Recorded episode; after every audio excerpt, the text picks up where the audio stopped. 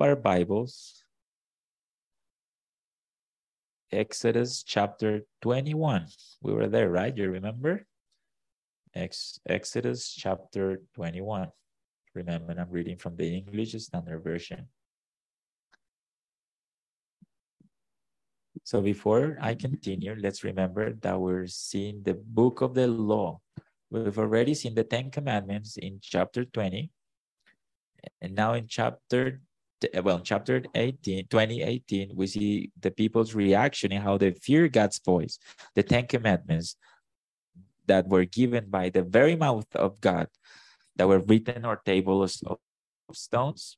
So remember, the Ten Commandments are eternal, they transcend time, and they're applicable to every person in every place. And that's how the nature of these Ten Commandments uh, uh, is is is uh, taught to us. And now we got verse 22, where the people react with fear and they ask for a mediator and they recognize Moses as such mediator. You, you go up the mountain and listen to God's voice. So now the Lord is telling them, declares them his law. And this law is not the same as the Ten Commandments. This law was written in, in, in all in, in not table of stones. And Moses refers to it as the book of the law, but not but it's not like the Ten Commandments. It's different. The, the difference here is that the Ten Commandments was written on tables of stone, and this one is just written on, on, on a piece of paper. And these Ten Commandments were listened by the people in a in a in an audible fashion, whereas this one was presented to them in a written fashion. So these commandments have to do with the Ten Commandments, of course.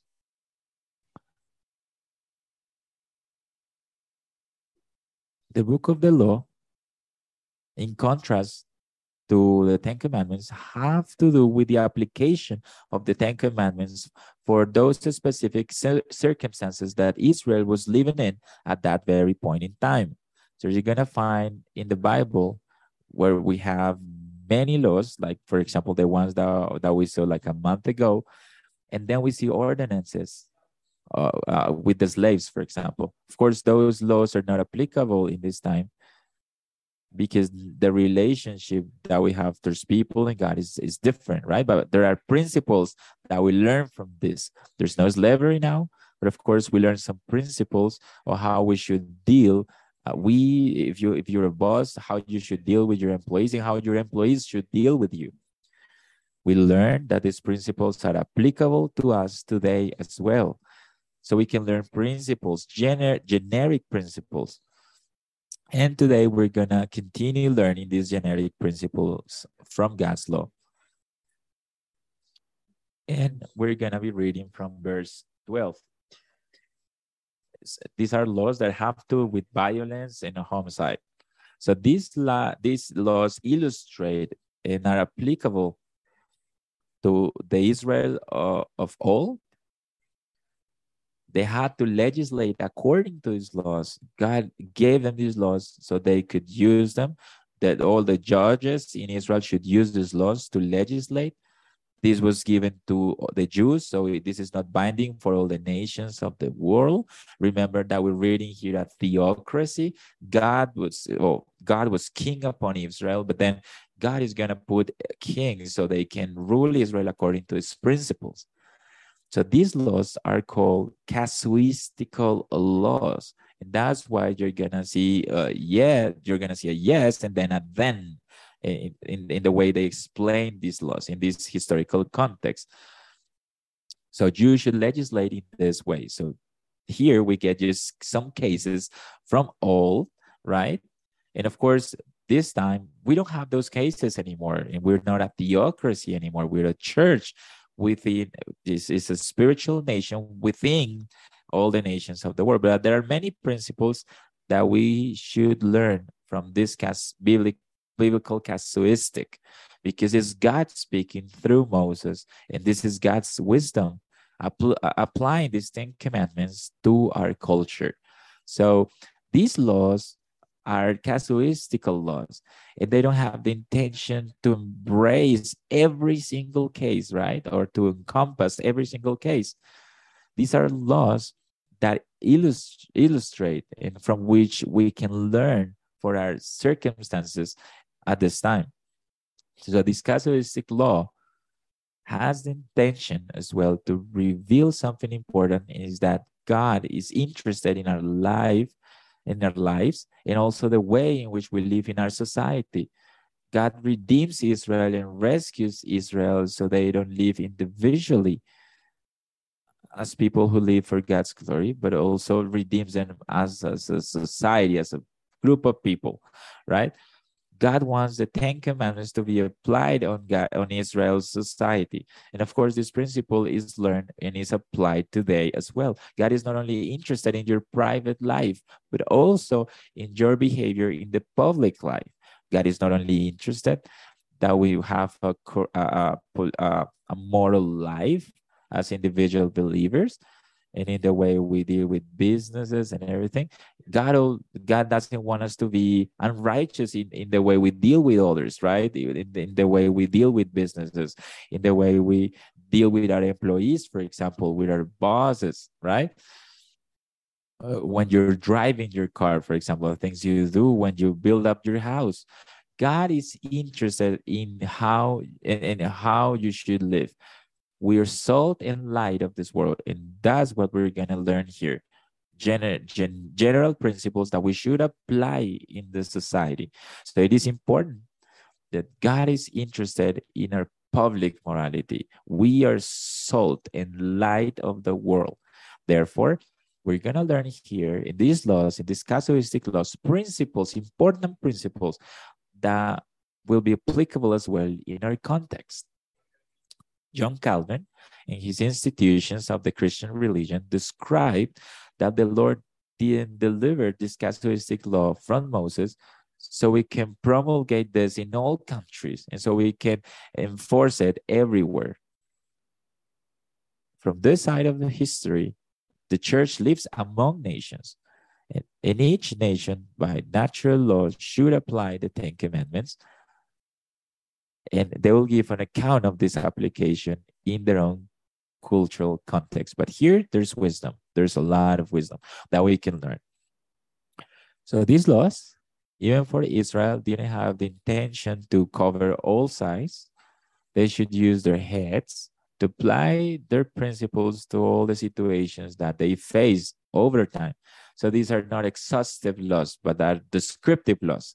That's different. So God expects you to learn principles, general principles, and then to use our minds to apply those principles in our particular situations with our children, in the public arena, in their professions, in the things you do.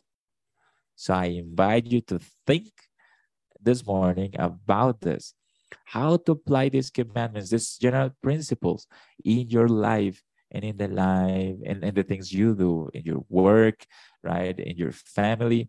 So let's examine first some important laws this morning.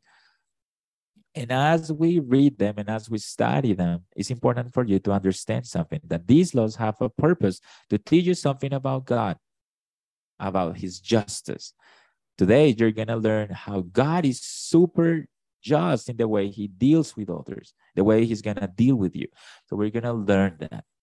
God's justice. And then as you read this text, as we expose this text, you're going to learn something very important. And it is the high esteem that God has for the family and for the human life. It is important that you leave this place understanding this, that God cares about life, about your family, and the and the penalties for those who uh, uh, try to kill someone, right, is the maximum penalty here, which is taking off your life. Therefore, we're gonna learn today that God will exhort us not to act like Cain act. You remember what he did? Uh, am I a guardian of my brother? You remember what Cain said? God doesn't want you to think this way. He wants you that when you leave this place, you understand that you are a, a guardian of your brother. they the things you do do matter with your brothers and your family and your personal life you need to see the implications that your your deeds or yeah your works have with with the people around you. It's always important that you consider the people around you your neighbor to love your neighbor as yourself. That's what we'll see today as we go over the text. Let's read together god's word. Exodus 21 verses 12 to 36.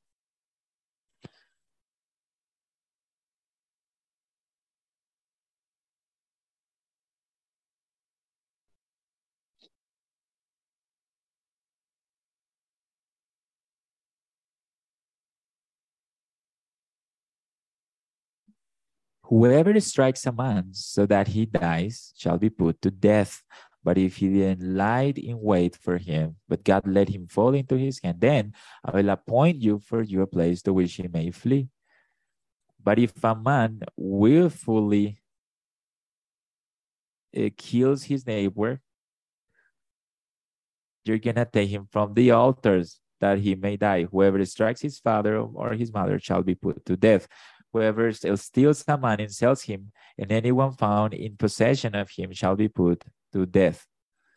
Whoever curses his father or his mother shall be put to death. When men quarrel and one strikes the other with a stone or with his fist, and the man doesn't die but takes to his bed, then if the man rises again and walks outdoors with his staff, he who struck him shall be clear only, shall be paid for the for the loss of time, and shall have him thoroughly healed when a man strikes his slave, male or female, with a rod, and the slave dies under his hand, he shall be avenged. But if his, the slave survives a day or two, he is not to be avenged, for the slave is, his, is of his money. When men strive together and hit a pregnant woman so that her children come out, but there is no harm, then the one who hit her shall surely be fined, as the woman's husband shall impose on him and he shall pay as the judges determine. But if there is harm, then you shall pay life for life, eye for eye, tooth for tooth, hand for hand, foot for foot, born for, for born, wound for wound, stripe for stripe. When a man strikes the eye of his slave, male or female, and destroys it, he shall let the slave go free because of his eye. If he knocks out the tooth of his slave, male or female, he shall let the slave go free because of his tooth. When an ox gores a man or a woman to death, the ox shall be stoned, and his flesh shall not be eaten. But the owner of the ox shall not be liable. But if the ox has been accustomed to gore in the past, and its owner has been warned but has not kept it in, and it kills a man or a woman, the ox shall be stoned, and its owner also shall be put to death. And if a ransom is imposed on him, then he shall give for the redemption of his life whatever is imposed on him. If it gores a man's son or daughter, he shall be dealt with according to the same rule. If the ox gores a slave, male or female, the owner shall give to their master 30 shekels of silver, and the ox shall be stoned. When a man opens a pit, and a man digs a pit and doesn't cover it, and an ox or donkey falls into it, the owner of the pit shall make restoration. He shall give money to its owner, and the dead beast shall be his. When one man's ox born but another's, so that he dies, then they shall sell the live ox and share its price. And the dead beast also they shall share. Or if it is known that the ox has been accustomed to guard in the past, and its owner has not kept it in, he shall repay ox for ox, and the dead beast shall be his. This is God's word. So let's see this morning in our text uh, how God deals with three types of, of crimes the capital crimes, those who have to do with personal relations, and with criminal uh, with criminal activity. It's, it's not discerned that easy from the text, but in, in verse 17, for example, it talks about the capital uh, capital crimes. And then it talks about uh, physical injuries, even though it, it, it touches a little bit of, of, of the capital uh, offenses that we dealt with before. And then at the end, it talks about if you're not prudent or if you're a criminal and you're not prudent, you, you might be guilty and the other person is going to be affected by this thing you did. In our laws, these kinds of things happen as well. In fact, there are in our penal codes. Homicide, for example, right? First level homicide, second level homicide, and then third level of, of, of homicide, right? This, this is something that we deal with in, in our constitution. You can harm others, you can injure others, in being guiltless, or sometimes you must be guilty for, for this. If, if you didn't use enough caution, for example, if, for example, there's someone is sleeping and they get crushed by a car or something, then according to what happens and the intention of the person, according to what the person did, if he, he has intention in doing it or he, he, he didn't have enough intention to do it, right? The sentence will vary. So he's gonna be guilty, right? And this is also in our in, in our constitution. So this morning we're gonna see three things, and then we're gonna see the lesson, the lessons that we're gonna learn from from these from these um, cases, right? Which general principles we can learn from it. We're going to explain the text and we're going to apply the text in our lives. The, the three types of crimes that God is dealing with here are the, the capital crimes, right? Verses 12 to 17. Here we have different laws that have to do with specific circumstances, right? That's why it gives us several examples. So we can have some general principles. So we can have a sound judgment in, in the way we judge these crimes. Okay. So these these crimes here we have at least three or four cases. Verse 12, for example, it talks about first level of murder or with intention. Whoever strikes a man so that he dies shall be put to death. So what happens if with intention you you you kill someone? You wanted to kill that person and you kill him. You plan it, right? And you kill him. If this happened, what should the judges did in this case? He, they should judge this person to death. He needs to pay with his life for what he did. This capital punishment is the judgment that should be put upon this person. The capital punishment was established by God when? Not here, but with Noah, you remember? Because the man was created in God's image. God says that he will demand the blood from man, from any man and from any beast. You remember? So if a, a beast kills a man, for example, the judges of this earth, they should kill it, right? To capital punishment as well. It doesn't say how, but he should die. That's what the Bible says. The ways in which many nations are executed, uh, this this for capital punishment are very merciful. They have euthanasia, for example. Sometimes they use electricity for that. But before they use guns, for example, they they shut up their heads. So there are many ways in which you can comply this sentence. There are many ways to do that.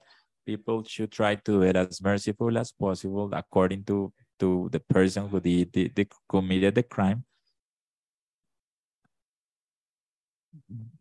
But we should be merciful with that. So we should execute God's sentence. We should kill him, but we try to be as merciful as possible. So homicide should be paid by the persons who committed this crime. So capital punishment should exist in our country. Is is something that God will call us to into account. There are many police officers who are free and they're still doing uh, whatever they want, right? These people should pay with their lives. That's how judges should uh, sentence these, these people. Also, we go to verse 13, we have second level murder, right? The, the person had intention to it. The second one is that someone is a is a murderer, but he didn't have an intention to, to become a murderer. Look, look at what it says is, but if he didn't lie in wait, so if he wasn't looking to kill that person, right? He was not lying in wait for him, Simply, God let him fall into his hands. For example, the person was driving, it was dark at night, he, he fell asleep, and then God put him in his hands. Of course, they didn't have cars, but you know, this is something that can happen in our context. At that time, they had, for example, uh, tools they use for working where they were using for example a hammer or something and then the the the tip of, of the hammer just fell on top of a person and killed that person. This happened very often in the past.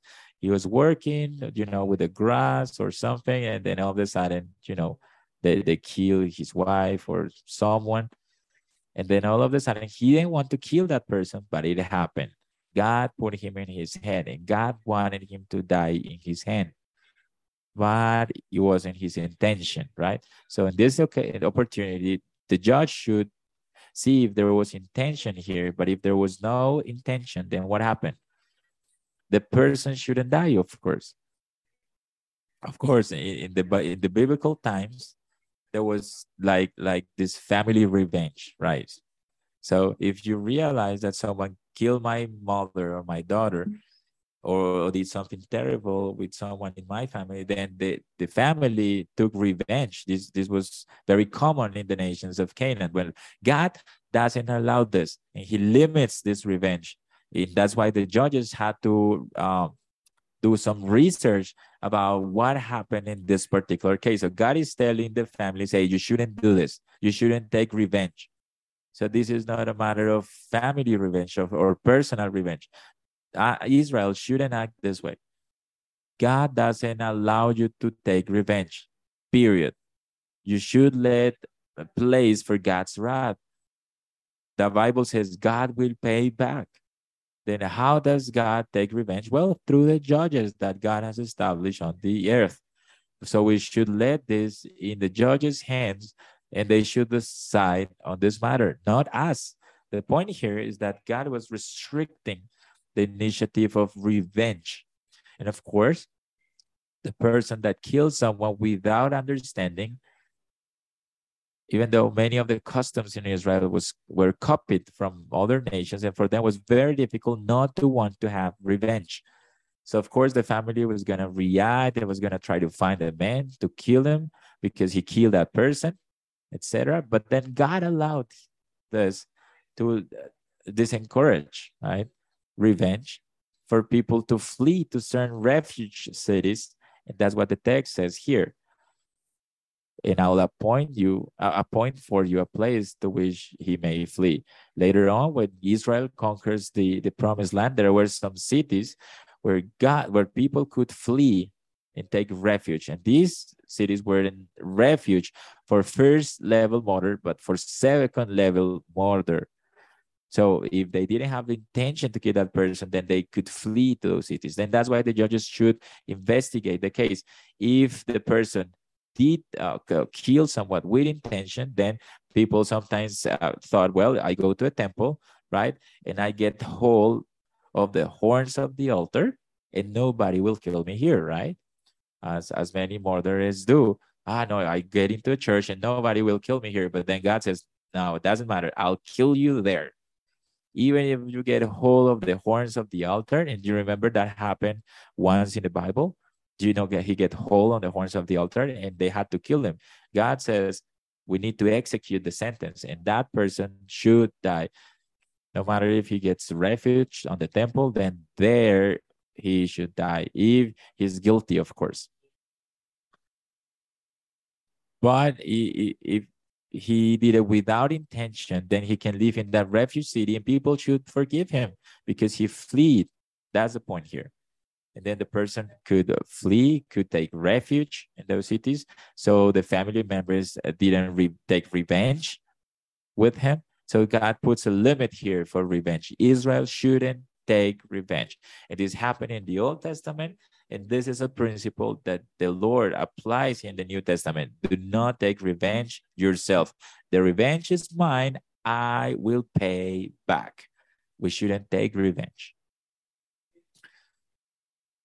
So, who has the duty to exercise justice? Well, the judges in all these refuge cities, they should investigate and make sure if the person was a, a first level criminal or second level criminal, and then he should be executed if he was guilty. And if, and if he wasn't guilty, he could live his life in this uh, refuge city. So it was like a second opportunity that God was given to this person.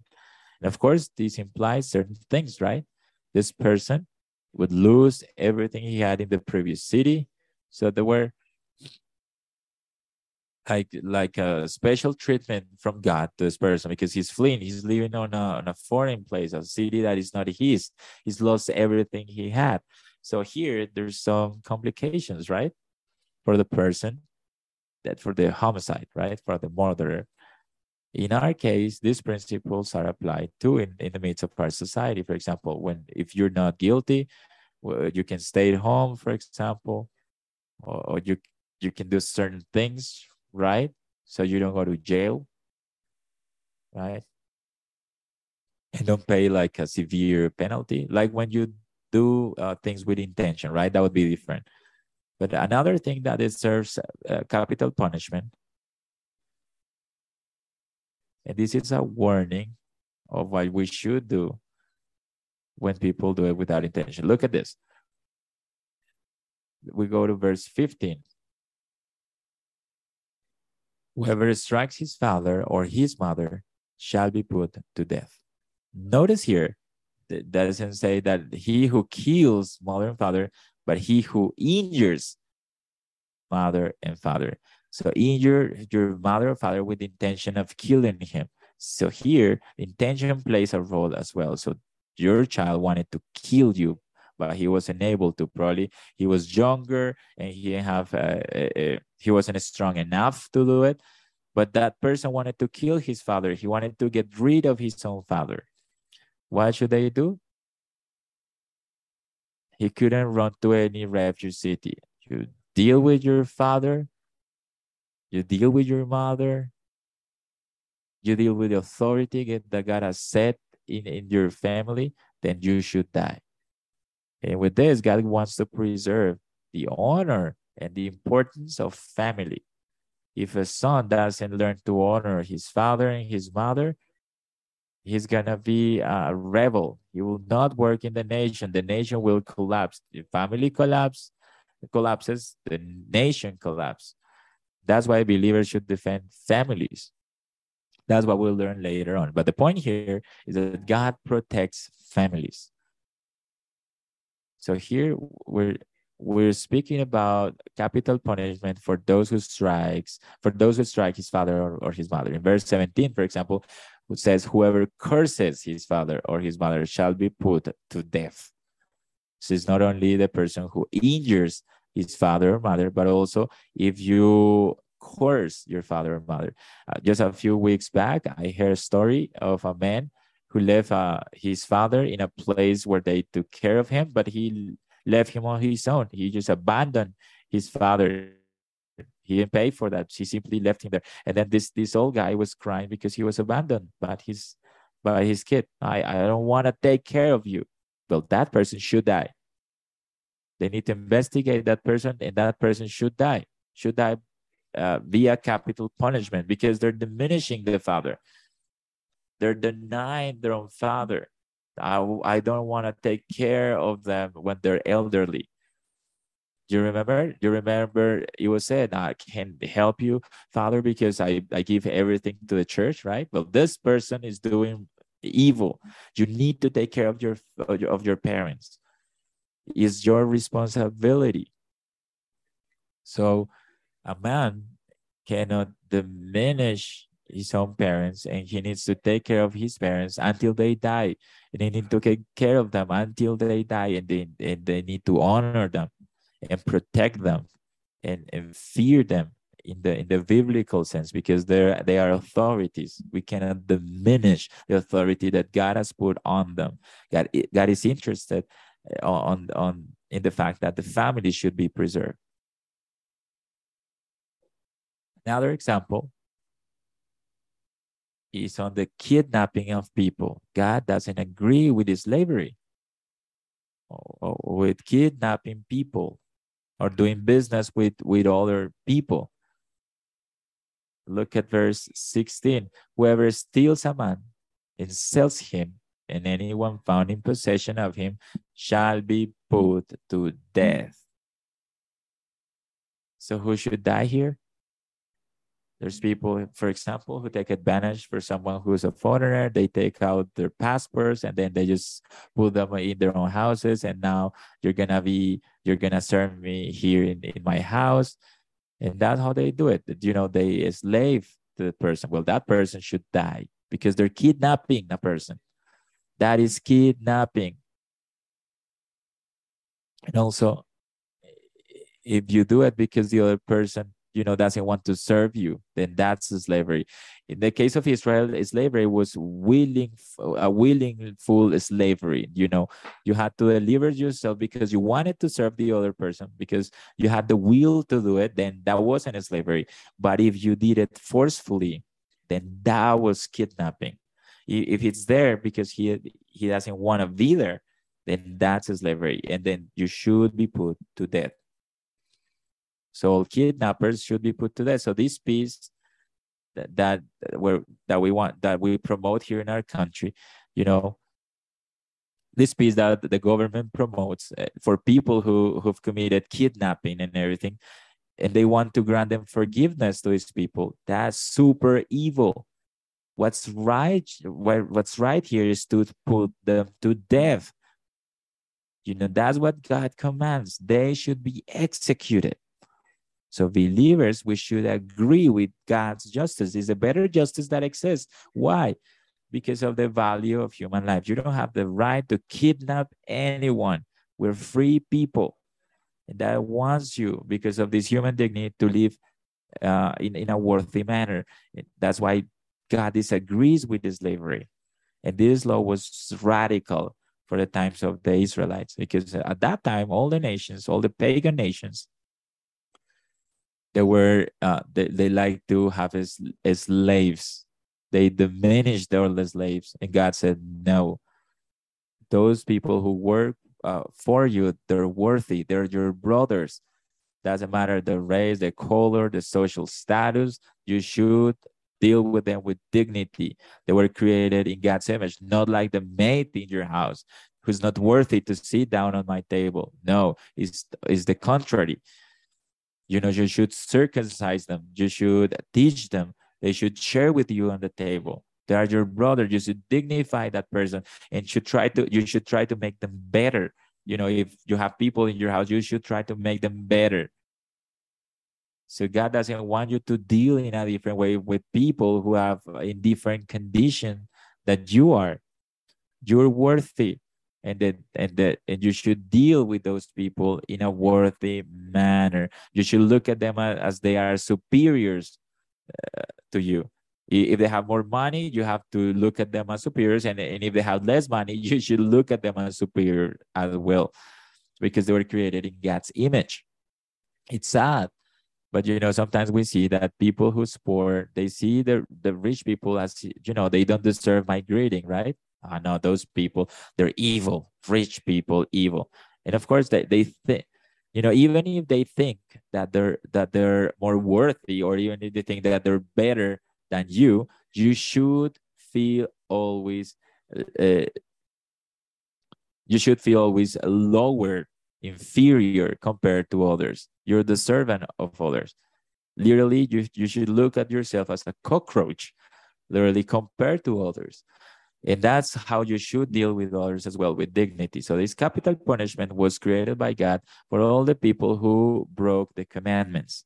So this commandment has to do with honoring the parents and the sixth commandment that has to do with the, you shall not kill. And the eighth commandment says that we shouldn't steal in this case stealing people. All those who steal those who uh, injure their parents or who diminish their parents they should die they should receive capital punishment is the greater uh, is the greatest uh, penalty uh, in god's law and is reserved for these types of, of, of, of sins. Lying is not punished the same way. God is, is righteous in the way he deals with people. But these things before God are terrible that you diminish your parents, that you insult your, your parents. This is terrible. Don't even dare to do that. If you touch another person, God considers it terrible because he was created in God's image. You should look at others with dignity. Or that you kidnap someone and you deserve uh, the death penalty. If there is hell, and, and in hell, nobody, I mean, people will pay in, in, gradations, right? There are some people who will punish, who will be punished more, and there there's people who's gonna be punished less right the lord said this that there are people who, who will receive more punishment and there are some others who will receive less punishment right so if you for example if you diminish right your your, your parents you're gonna have fire on you right but if you diminish the father of your father which is god then you're gonna have more fire you see, God is righteous. No, but not, not everyone will be punished the same way. Not everyone will receive the same amount of fire on hell. So in the second place, we see here like uh, physical injuries, verse 18. When men quarrel and one strikes the other with a stone or with his fist, and a man doesn't die but takes to his bed, then, if the man rises again and walks outdoors with his staff, he who struck him shall be clear, only shall be paid for the loss of his time, and shall have him thoroughly healed. It, when a man strikes his slave, male or female, with a rod, and the slave dies under his hand, he shall be avenged. This is an exception. In these cases, it has to do with fights, street fights, as we call them today. And what are they street fights? You notice the resources they use here? It's not that you went and buy a gun or you got a knife or or you poison someone. No. That in this case, they're using your fist or a stone, you know, something that you had around. This is a street fight. You, you just use your hands and you find a stone and then you stone your brother because you were weaker and you kill that person. What happened? Uh, if you injure the other person without killing him, but you're to receive a punishment here. God regulates this. What happens, for example, if the person is super injured, that you were stronger than the other person, right? You you broke his arm, his leg, or he wasn't able to walk anymore after that because you're the the the the, the you're brave, right? But now you have to pay for it. The other, the other person will not be able to work for a long time for what he did with you, right? Because of your strength right? So now what should you do? You need to pay him for what you did for the time that he lost.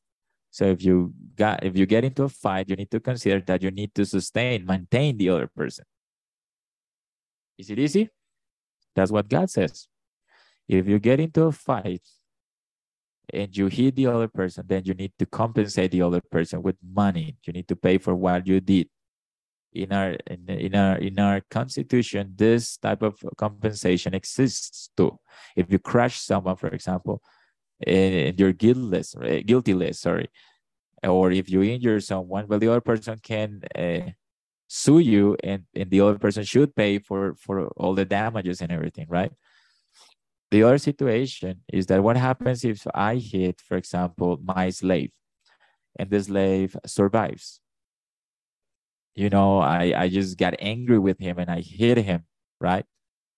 The point here is that the person this person delivered himself to you because he had debts or something right but the point here is now you should lose your slave you're gonna lose your investment because you mistreat your slave right? You bought the slave you mistreat your slave then the slave should be freed. You lost your investment. If you took off his his his tooth if you took out his eye you remember the talion the, the yeah the talion law?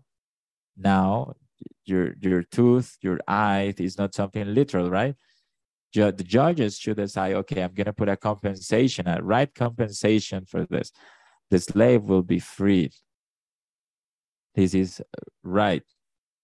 You shouldn't serve this person anymore. Because of his tooth because of his eye. Now you don't have debts. This is the slave will not be a slave anymore and he will be freed that's the point here. So what happens if if a person was freed from from a person's house? Well, the person should give the slaves some money for all his services. So you not only lose your money, but you also have to give money to the person who left your house. You remember? So notice that God doesn't consider here if a person is a slave or if it's a free man here. And this was super weird for the Israelites because at the time of the Jews, there was no uh, constitution that protected the slaves, uh, the slaves and women as well.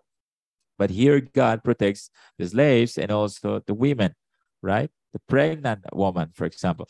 What happens if you hit a woman who's pregnant? Well, you need to pay her back. You need to pay her for, for what you did. And he who puts the, the, the the amount of money that you have to pay back had to be given by the husband. So what happens if you're pregnant and you kill that baby? You know, if you lose your baby, if you if you try to kill your baby, you still need to pay this compensation if the baby survives. But if you lose the baby, if he died, then you need to compensate that person. And the husband here is uh, had to set the amount of money that you have to pay uh, for for this life and on top of that what happens if the baby dies according to what the bible says? The baby simply dies. Here is where the eye for an eye law applies life for life. Notice here life for life. That person should die. So i will lose a life? Okay. You know, you killed your baby, but a baby is alive, right? Therefore, just keep this in mind because we're going to be talking about this later in the applications. God considers the babies in the womb as living human beings. So if human beings, and all these people who abort the baby, that person should die. Life for life babies is not a, a mass of crap, literally. The Bible says that when we were little, David said that when you were on the womb, he was able to see God's eyes. We were little as well. We were an embryo as well. And we were a baby. We were a living human being. It's not a potential life, it's a life and the person who kills that baby should die and all the all the penalties for abortion were extremely wrong for in the biblical times. Uh, it's extremely high sorry for in the biblical times. And then in in verse 8, 28 we're going to be looking at some cases with animals. If you have an ox who has been accustomed to gore in the past and the person dies what happens? And this happens very often. You know, the ox gorn people on regular basis. And what happened if this this happened? You know, a, an ox gorn someone. Then what, what should you do about it? Well, you had to compensate the family of that person for the the death of his of their family member. But you're not guilty for for what happened. In this case, you don't have to pay life for life because you didn't know if the ox was noble or humble or if it was angry or reckless. You didn't know that. But if the ox, uh, if you already knew your ox uh, would like to gorn people, and you didn't tie up that ox to make sure that the, the ox was protected to protect others from the ox, then you were guilty and you had to die then you are a guardian of your brother. Then, and on top of that, if if if the ox killed the person, in both cases, the ox should have the ox sorry had to die, and his flesh shouldn't be eaten even if you're guilty or if you're not guilty, if you didn't know that the ox wasn't was that aggressive, if you didn't know the ox was aggressive, you also uh, you also lost uh, your ox. But if you knew that dog was aggressive and you didn't do anything, you had to die along with the ox, and and his flesh shouldn't be eaten. And this time that is very natural naturalistic, where animals are more important than people. It's funny but when a shark, for example, kills a person, there's people who try to find the, the, the shark to kill the shark.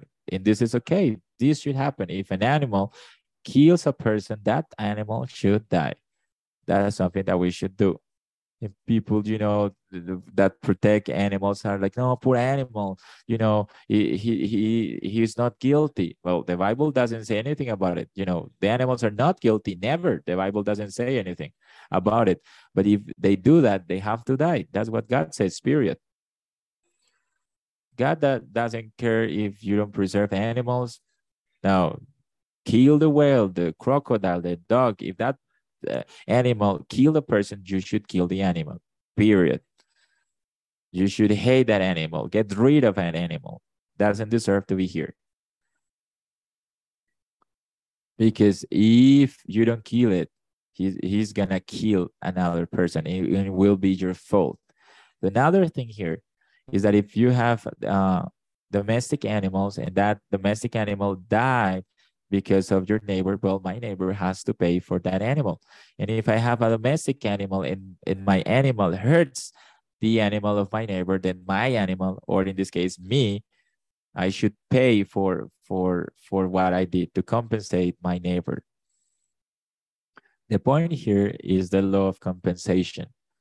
Animals at that time were like transportation means they were literally tools for working. It wasn't like something domestic as we have them today.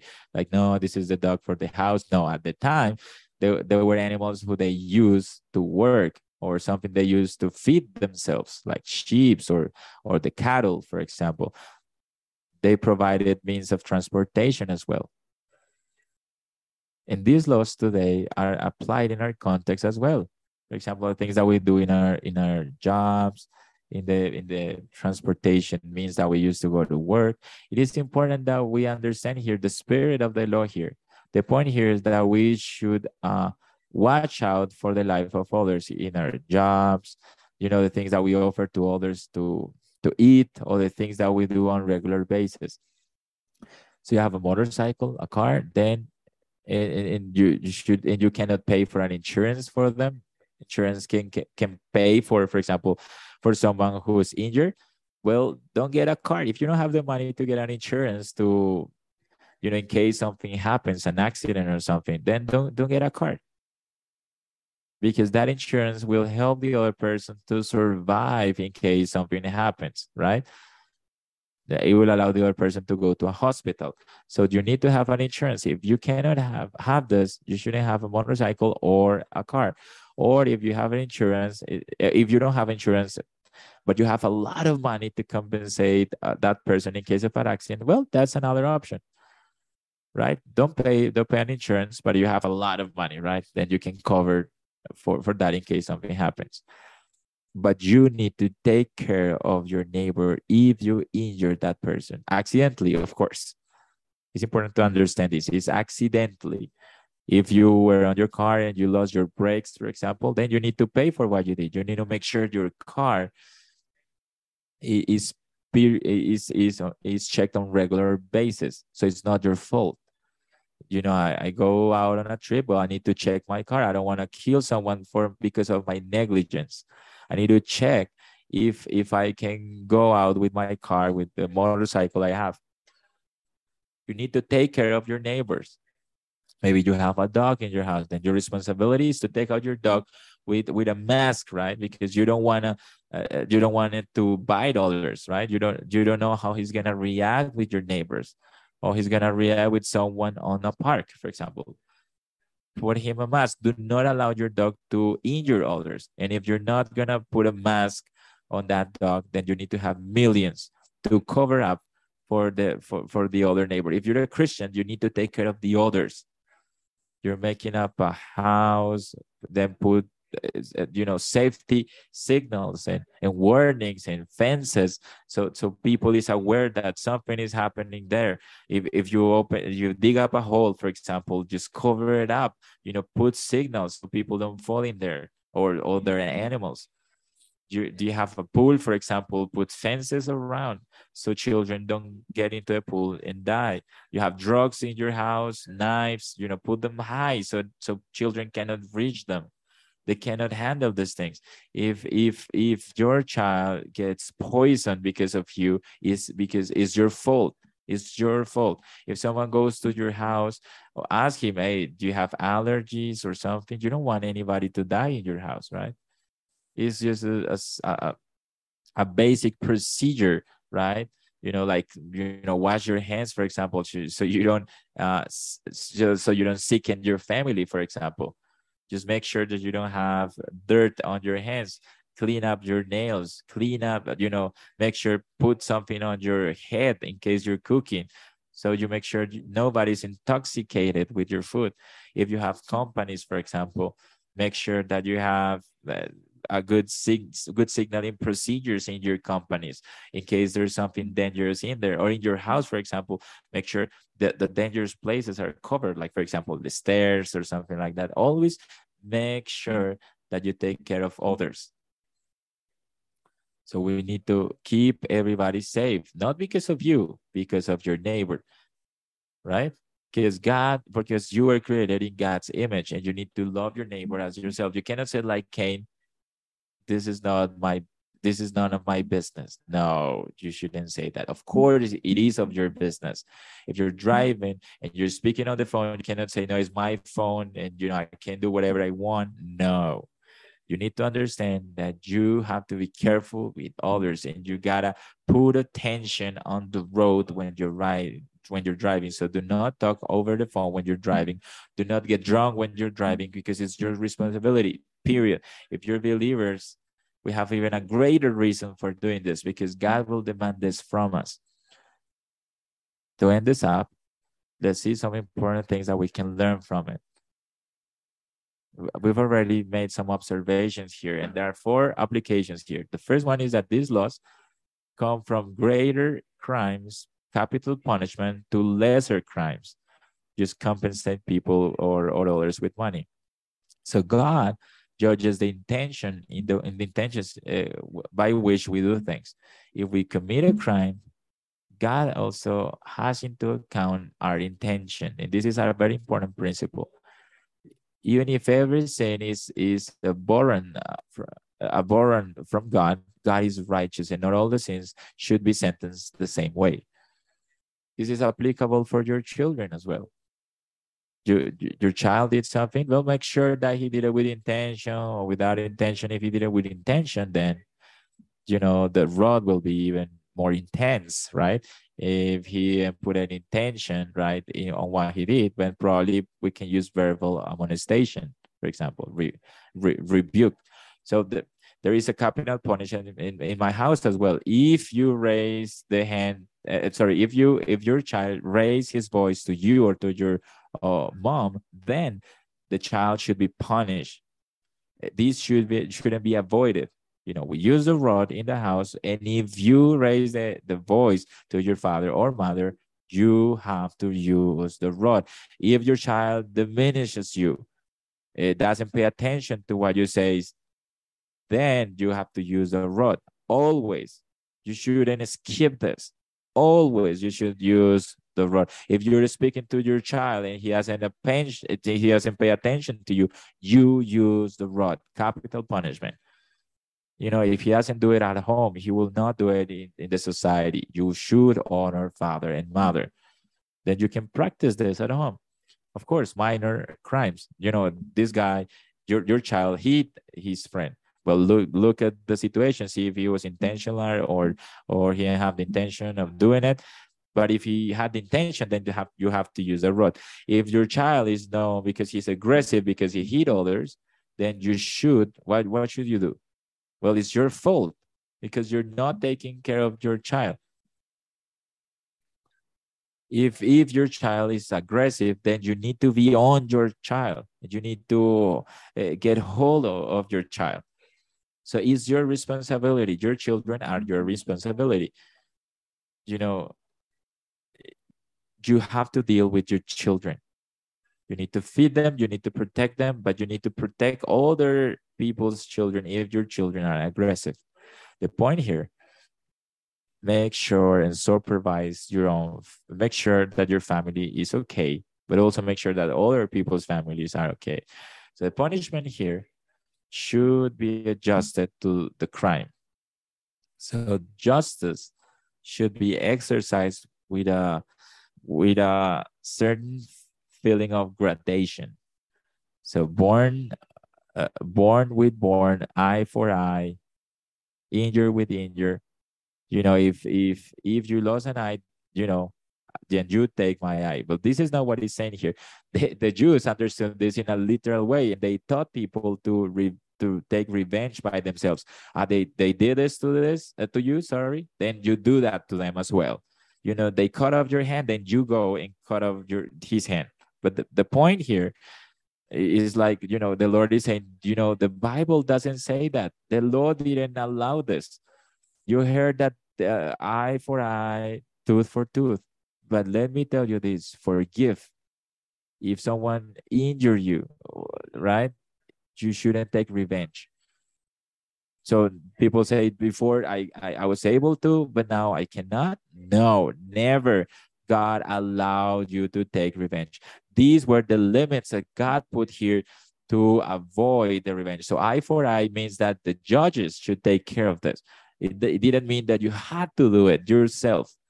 Judges have to keep these principles, and the principles should be adjusted to the crime. The sentence that was given to the crime had to be moderated. You know, I'm not going to take out your eye because of the slave. The Bible doesn't say anything like that. It simply means that the judge should decide that the person had to be free for his side. There is a compensation here. It's not revenge, it's not cruelty. The Bible doesn't talk about revenge, there is justice. So a Jew that misinterpreted the law the Lord corrected him in Matthew. For a, for a believer, there's no place for a personal revenge. The Bible says, do not take revenge. Let the justice to God. What is let the justice to God? Well, you can forgive the person, right, who injured you. Some of you have suffered kidnapping or raping or or stealing or murdering someone murder someone from your family you cannot take revenge. And as believers, you, we should forgive the aggressor, the criminal, the kidnapper, the rapist.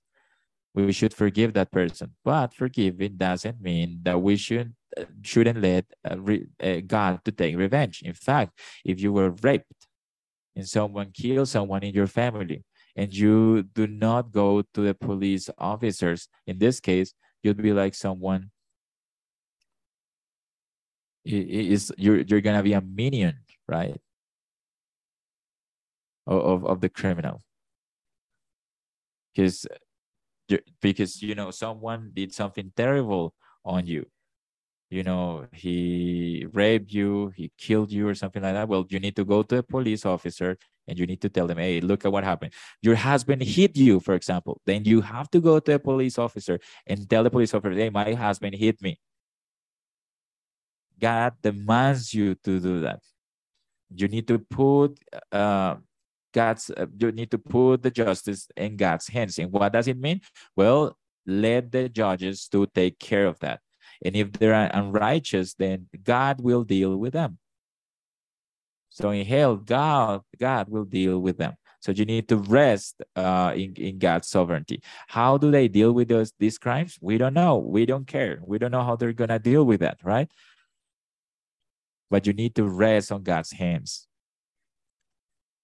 you know, if someone injured you, rape you or something, then justice should do something about it. But if you do not denounce this person, you are a minion because that person should rape others. You always have to denounce what happened, uh, what happened in your life.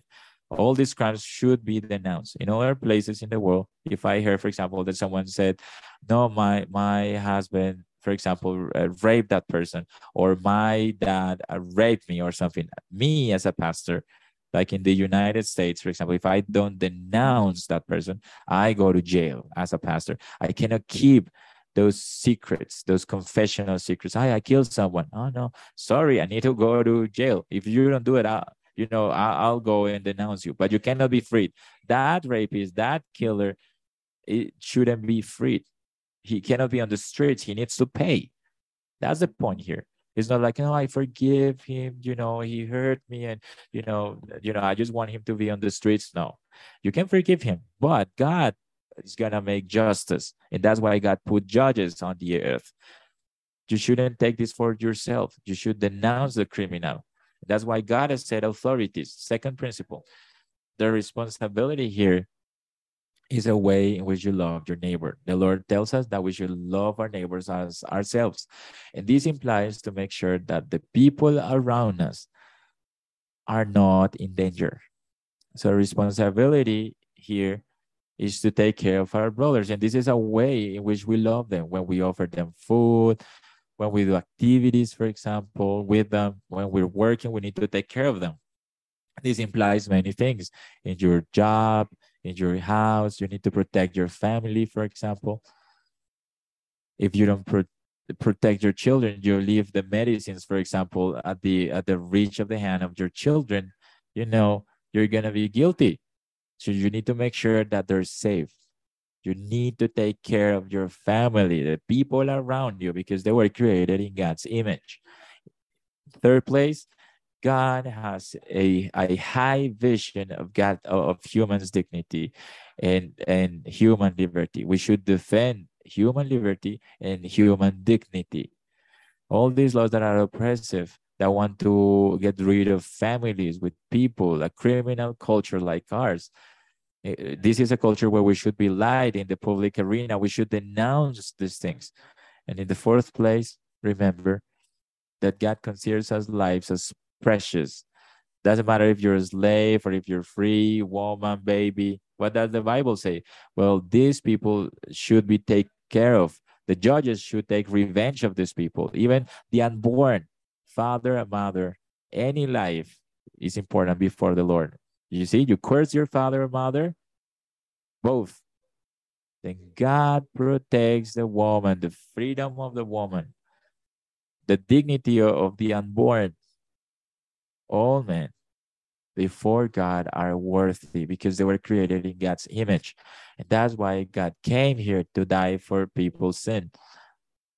The, the Bible says that God didn't redeem the angels, but redeemed men that who were created in his own image. That's why his son, the, the God of all creation, became man to redeem us from our sins. And it's okay that he became man because we were created in his image the Lord Jesus Christ made himself man to die for our sins and to cleanse us from all evil. How incredible is our Savior! So if he eh, has in his mind to save others, how can we have that in our minds as well? To have people in high esteem? God considers the people who he saved in high esteem. He considers us as the as the girl of his eyes. So how we should look at other people as precious. That's the idea here. And that's the idea behind capital punishment. The Lord says that the man was created at his own image. Man, by man, your blood will be shed because in God's image was created man. So we defend the good administration of creation. But when an animal deals with a man, the animal should die. Period. That's important. We protect animals. Yes, we protect the creation. Yes, we agree that we don't emit, you know, uh, CO2 right the, up to the atmosphere, but this should deviate. That shouldn't deviate us from the truth. Man has dignity. Animals don't. You can eat a dog, not a man. You can eat your cat. You know, if you're hungry, you know, from the whole creation, you can eat. The Bible says everything. We're not vegan, right? you can if you want to be vegan because of your health is your problem. But the point here that the only one who has dignity the only person that was created with dignity is our human beings. So do not get fooled by naturalism. The naturalism of our time is a perversion to god's creation. God designed us with dignity. And therefore consider others and consider also on the text that even the unborn, those who are in the womb, were created in God's or are created in God's image. How incredible is that? The, the life is initiated at conception. When I had Elizabeth in, in my wife's womb, we didn't want to wait for the next exam to come, right? After a couple of weeks, she already had a heart, she already had her, her breathing system, I was able to hear her her heart bumping. After a couple of weeks, her entire body was formed. And then at the 16th week, we were able to see which gender she was. She was able to swim. She was able even to cry, to jail. According to the doctor, she was able to dream. Right. So many people argument uh, in favor of the abortion uh, uh, based on the size of the creature. But you know, Elizabeth, for example, she was Elizabeth from the very conception, from the very moment she was conceived. My embryo saw your eyes. You know, Elizabeth was an embryo.